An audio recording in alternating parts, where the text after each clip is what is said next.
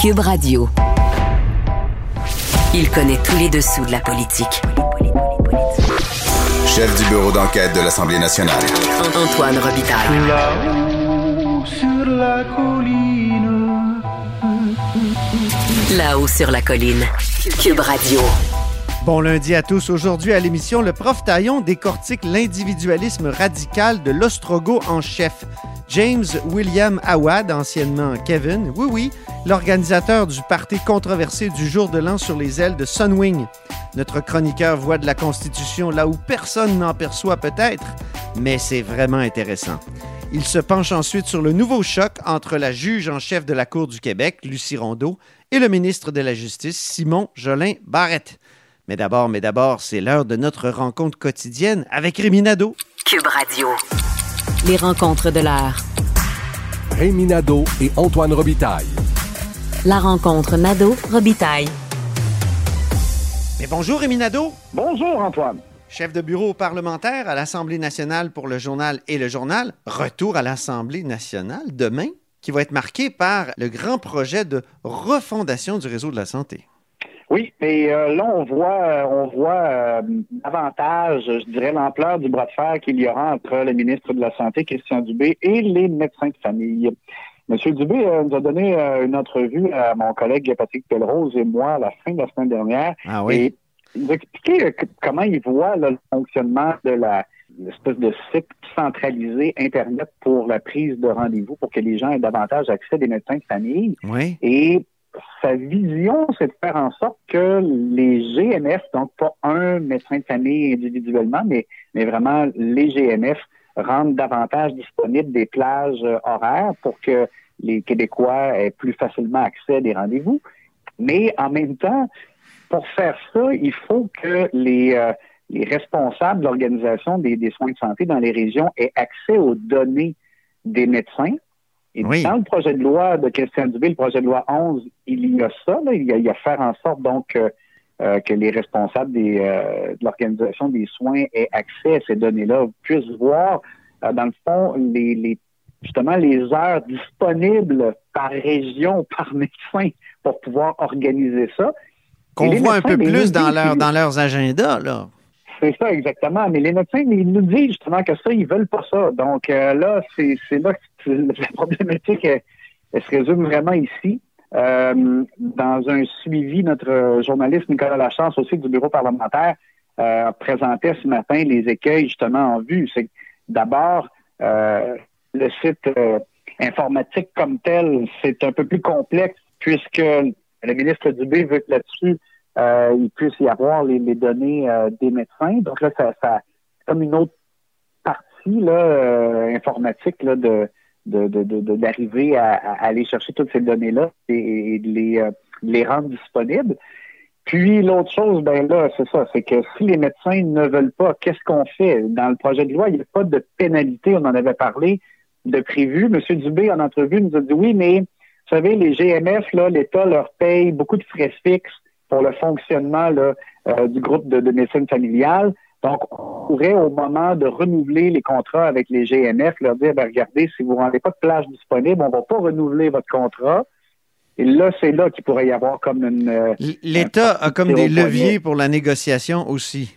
Oui, mais bon, premièrement, on s'entend que on, leur- on- on lui a demandé à M. Dubé, on lui a dit OK, d'accord, mais euh, les contrats ils viennent à échéance quand? Il a parlé du mois d'avril. Au mois d'avril, pense pas que le projet de loi sera déjà adopté. Si on parle d'un projet de loi pour lequel on, on tombe en consultation, on l'a compté de demain, euh, mais ça va prendre du temps. là. Il y a la consultation, il y aura peut-être des changements, l'étude article par article, etc.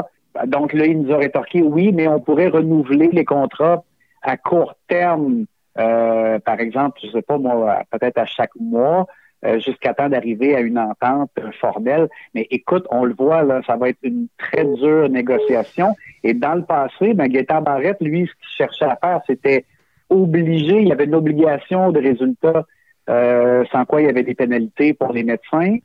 On cherche à pas avoir de, de pénalités. C'est une dure négociation. Écoute, est-ce qu'on va y arriver? Je ne sais pas. Il, il souhaitons, là, souhaitons que ça, comme on s'en est parlé la semaine dernière, Ah, on tous que souhaite. ça marche. Ah oui, nous, on souhaite. on souhaite Mais que ça voit- fonctionne. on voit l'ampleur, on voit l'ampleur du défi. C'est Ben oui. serait C'est comme, c'est comme l'invasion de l'Afghanistan, ça. Tous les grands empires se sont cassés les dents en Afghanistan. Mais le système de santé, c'est tous les grands politiciens du Québec se sont cassés les dents sur le système de santé en général Oui, et les médecins en particulier. C'est ça. C'est les médecins qui ont toujours le dernier mot. Hein. On dirait qu'on arrive toujours à ça.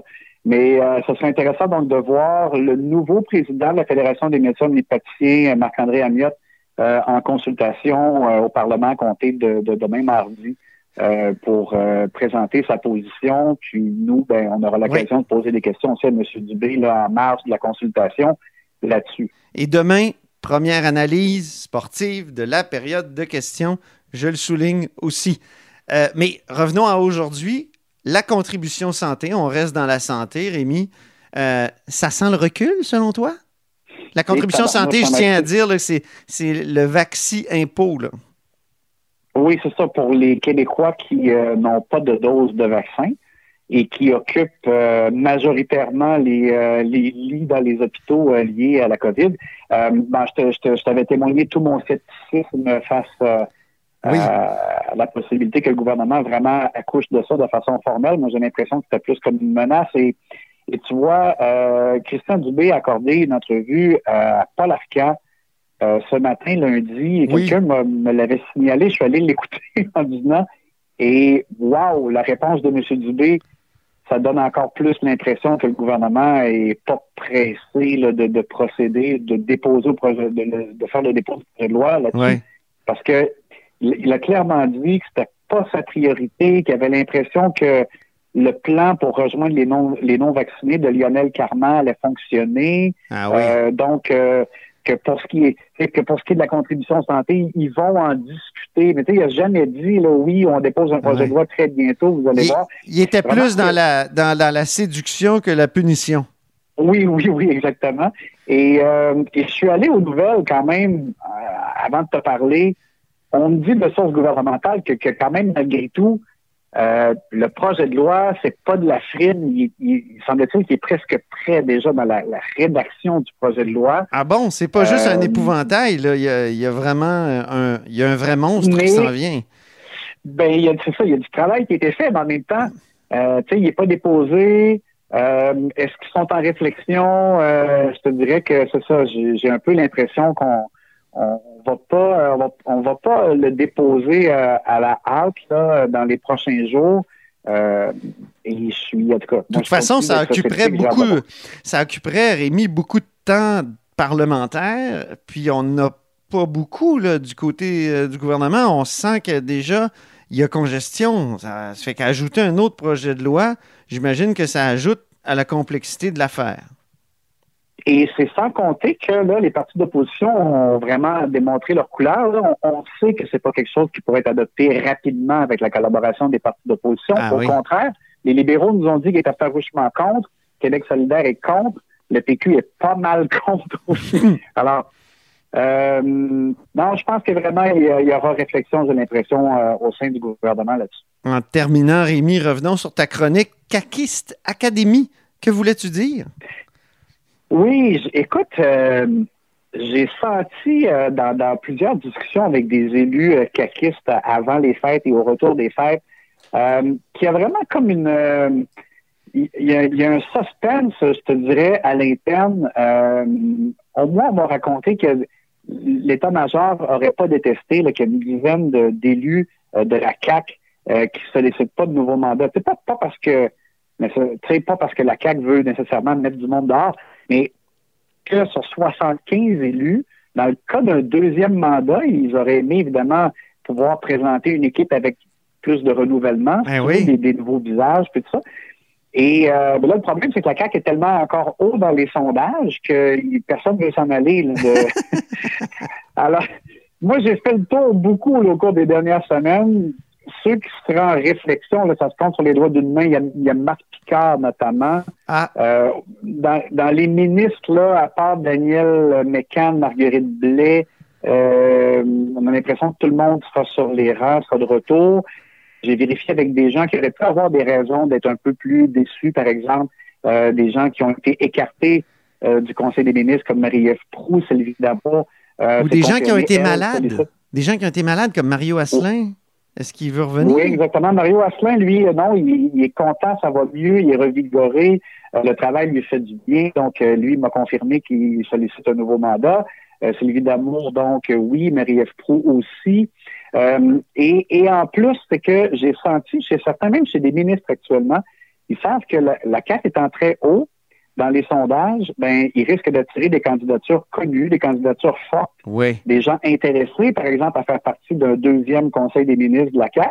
Uh-huh. Et, euh, et il va falloir faire de la place. Donc, ça veut dire que c'est pas tout le monde qui sont ministres actuellement qui vont conserver un Ouais. poste de ministre nécessairement. Euh, même à un point tel que quelqu'un m'a dit euh, qu'il avait profité d'une rencontre avec M. Legault euh, pour poser la question, est-ce que je fais partie des plans encore pour un, un deuxième cabinet éventuel? Ah oui. Parce que la, la, la perspective d'être, puis j'aime pas utiliser ça, mais simple député, là, euh, un peu le, le effrayer cette personne, c'est... euh, Peux-tu oui, reprendre ta phrase? parce que ça, y il y a eu un problème de son. Essayez. Ah. Qu'est-ce que tu as dit? Je reprends à partir d'où? Juste, tu as dit euh, essayez, puis là, ça a comme fait Chut. Ah, ah oui, essayer d'être rassuré, ouais. Euh, ben, gars, je vais recommencer ici, t'as pas Oui. bouge pas. J'ai même parlé à, dans les ministres actuels, que quelqu'un, une personne qui, qui me signalait avoir cherché à se faire rassurer par François Legault sur la possibilité d'être toujours euh, faire partie du deuxième cabinet Legault, Oui. parce que la perspective de devenir député euh, seulement là, derrière-ban euh, plaisait pas vraiment à cette personne-là, bien qu'il y, y a toujours le désir de, de servir la population quand on est député. Ouais. Mais euh, comme utilisait le terme gaspillage de talent. Alors, ça veut dire que dans les prochains mois, euh, surprenez-vous pas de voir donc les, les, les députés et les ministres caquistes chercher à profiter de cette dernière session pour essayer de tirer leur épingle du jeu et euh, de se positionner parce que probablement, à moins d'un immense revirement, euh, la CAQ sera réélue et Oui. euh, ben, les gens veulent déjà euh, chercher à se positionner pour euh, faire partie de l'équipe qui va diriger euh, le Conseil des ministres. Merci beaucoup, Rémi. On se reparle demain. À demain!